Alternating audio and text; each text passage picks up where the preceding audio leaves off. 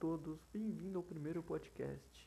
E hoje falaremos sobre o livro Um Estudo em Vermelho, criado por Sir Arthur Conan Doyle em 1888, apresentando a primeira de uma grande o primeiro livro de uma grande saga de Sherlock Holmes e seu parceiro Dr. John Watson. Então, simbora.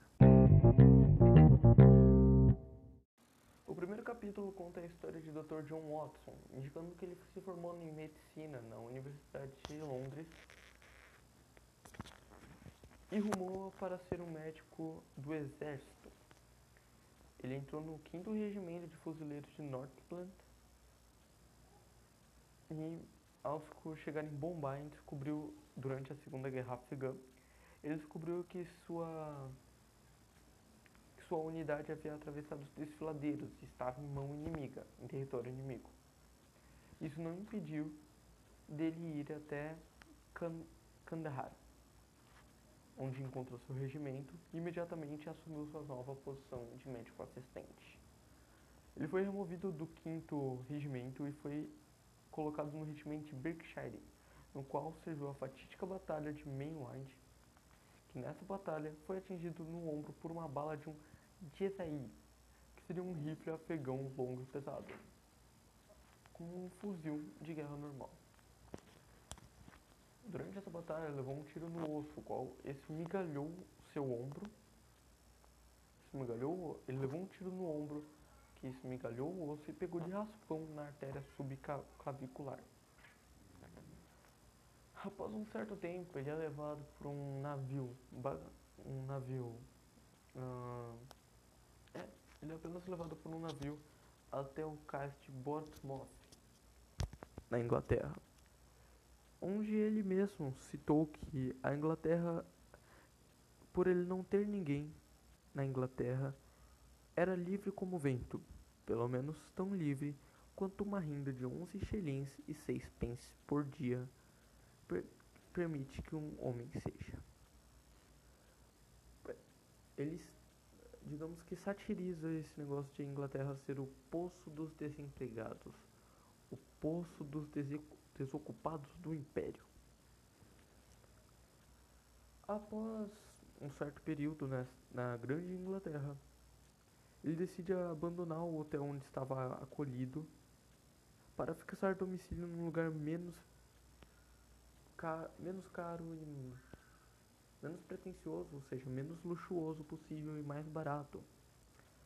E nesse mesmo dia, ele foi até um bar local lá de Londres encontra um antigo, um antigo amigo seu, o jovem Stanford, que fora seu assistente. Para um homem solitário, dizia Watson, a visão de um amigo um rosto amigo na grande selva de Londres foi uma coisa realmente muito agradável. Watson pergunta para, uh, para Stanford se ele conhece algum lugar nessa aquela cidade no qual poderia ter uma locação menos pretensiosa e mais menos pretensiosa e mais barata. Ele cita, ele satiriza por este, aquele mesmo dia, duas pessoas já terem perguntado sobre um lugar para se acomodarem, sendo Sherlock Holmes o primeiro sujeito. Um sujeito que, que trabalha no laboratório químico do hospital. Ele estava, querendo, ele estava se lamentando por não conseguir uma pessoa com quem dividir um apartamento. Após essa conversa, Stanford diz para se acostumar com seu jeito estranho, pois ele costuma espancar cadáveres. Watson se assusta por dizer espancar cadáveres. E ele explica o contexto final, que Holmes isso dava para verificar até que ponto é possível produzir ferimentos depois da morte. Indicando que não é um Stanford ainda afirma que Holmes não é um estudante, digamos que, nato em alguma matéria, ou um estudante de uma certa matéria só, mas sim uma enciclopédia aberta. Ao chegar lá, Holmes deduz que andou pelo Afeganistão. Ao chegar lá, Holmes deduz que o Watson voltou do Afeganistão. E ainda ao Stanford e Watson chegarem lá, ele ainda celebra por ter, ach... por ter, conhe... por ter feito um teste de hemoglobina eficiente, indicando de quem seria o sangue ou de qualquer outro material, sendo ferrugem, por qualquer tipo de mancha, de ferrugem, lama, fruta ou até mesmo sangue, sendo o teste mais confiável para acabar com muitos outros casos não encerrados, como o caso Von Bishop, onde ele cita que por não terem por não existir esse teste decisivo, ele não conseguiria de forma alguma terminar o caso, que foi o, o ocorrido. Ainda cita que caso houvesse, houvesse esse tipo de teste nesta época, o caso teria sido encerrado com a, com a, a prisão de o famoso do famoso Miller. Ao começarem, ao, depois dessa conversa, eles começam a discutir do apartamento, como os defeitos de um e do outro, para saberem conviver juntos ou saberem se vão mesmo alugar o apartamento. E, bom, já sabemos que sim, pois além de terem o mesmo gosto musical, serem música clássica, que também já é algo da época, os dois fumam tabaco e só dizem que são bem precavidos e são têm apenas até um excesso de segurança. Após saírem, já decidindo que irão visitar o apartamento no dia seguinte, Watson se assusta e pergunta para Stanford como ele havia descoberto que tudo que ele havia voltado do Afeganistão. Ele simplesmente diz: é o que ele faz. Acho que acho que tem que dizer que temos um mistério pela frente. E assim se encerra o primeiro capítulo.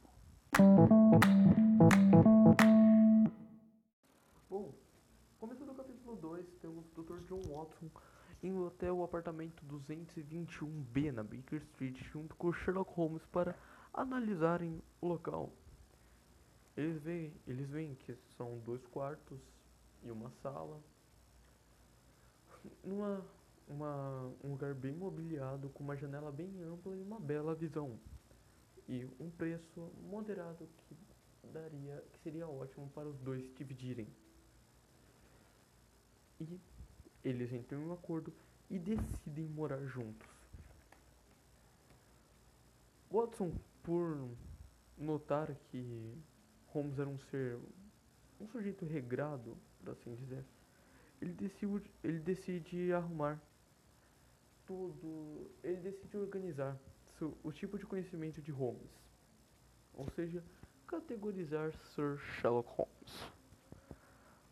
Ele notou que literatura, filosofia, astronomia e política eram, digamos que, quase nulo. Tirando política, literatura, filosofia e astronomia, eram quase todas.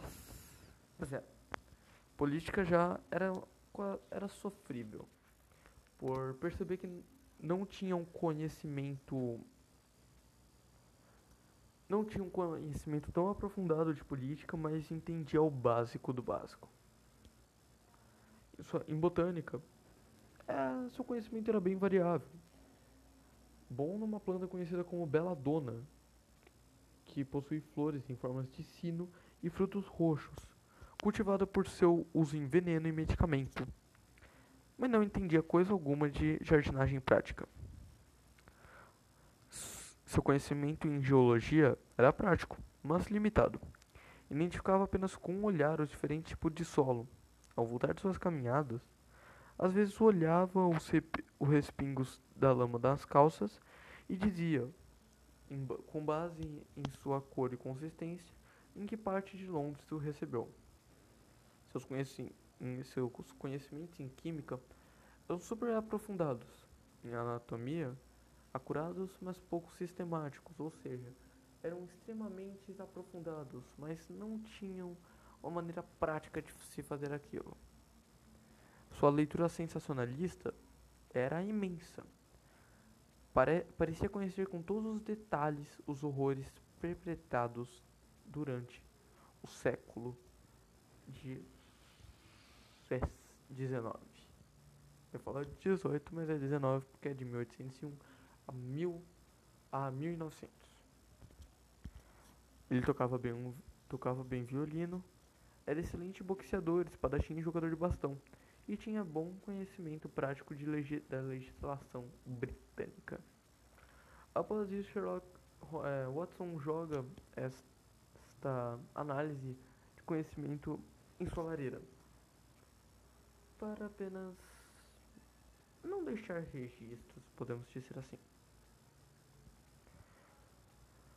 Após isto, no dia 4 de março, ele tinha. Holmes havia saído um pouquinho mais cedo do que o comum. E Watson foi tomar seu café, que não fora posto nem preparado. Ele pegou uma revista que estava na mesa ou na escrivaninha, por ser uma mesa pequena, com a, o artigo a partir de uma gota d'água, de água.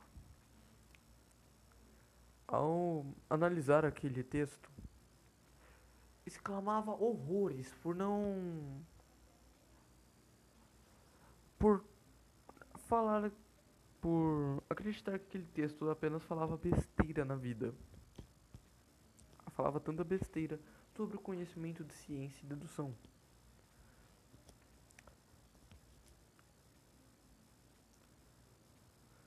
Holmes pergunta o que havia acontecido, pois tinha chegado e Watson estava se estava berrando horrores, estava super pasmo com o que havia acabado de ler.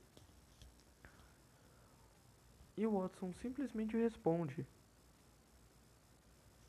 que evidentemente se tratava de uma teoria de uma pessoa que passava o dia enfiada em uma biblioteca, sentada numa poltrona e desenvolve esses pequenos paradoxos caprichados. Dizia que não é prático e gostaria de ver uma pessoa dessas no aperto de um vagão de terceira classe do metrô, pesquisando as ocupações de outros passageiros. E, é claro, Watt e Sherlock, bravo por assim dizer, grita com Watson dizendo que o artigo era dele. Então, deu uma bela de uma briga. Depois eles começam a conversar sobre vai, várias várias, vários e vários estilos de texto. Até que chega um senhor robusto, moderadamente vestido, que andava devagar. Que andava devagar e olhava o número das casas. Até que chega na, no apartamento 221B e se apresenta como um sargento da infantaria ligeira do Real Corpo de Fuzileiros Navais. Neste mês, iniciamos assim o capítulo 3.